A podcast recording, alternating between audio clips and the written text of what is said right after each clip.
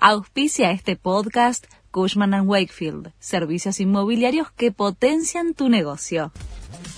La Nación presenta los títulos del lunes 14 de agosto de 2023. Ganó Milley, Bullrich superó a Larreta y el kirchnerismo quedó tercero.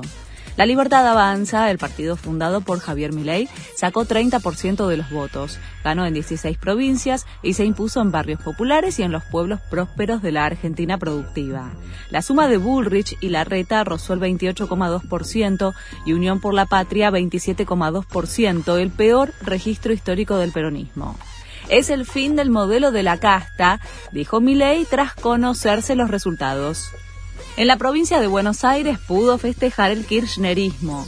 Axel Kisilov quedó primero en las PASO. Lideró el tramo de gobernador con 36,4% de los votos, tres puntos de diferencia sobre Juntos por el Cambio, que terminaba de definir su interna entre Grindetti y Santilli. Y Carolina Píparo, de la Libertad Avanza, cosechó 23,8% de los sufragios.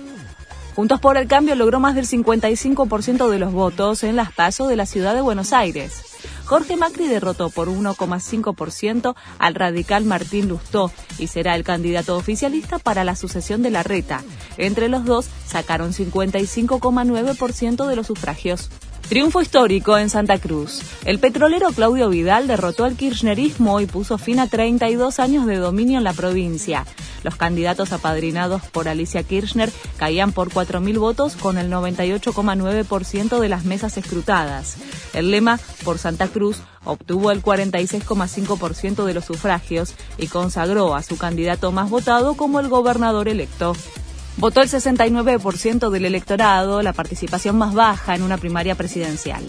En las PASO de 2019 hubo un 76,4% de concurrencia, mientras que la jornada de ayer supera en apenas 1,2% respecto a las primarias legislativas de 2021, realizadas cuando había restricciones por el COVID-19. Este fue el resumen de Noticias de la Nación.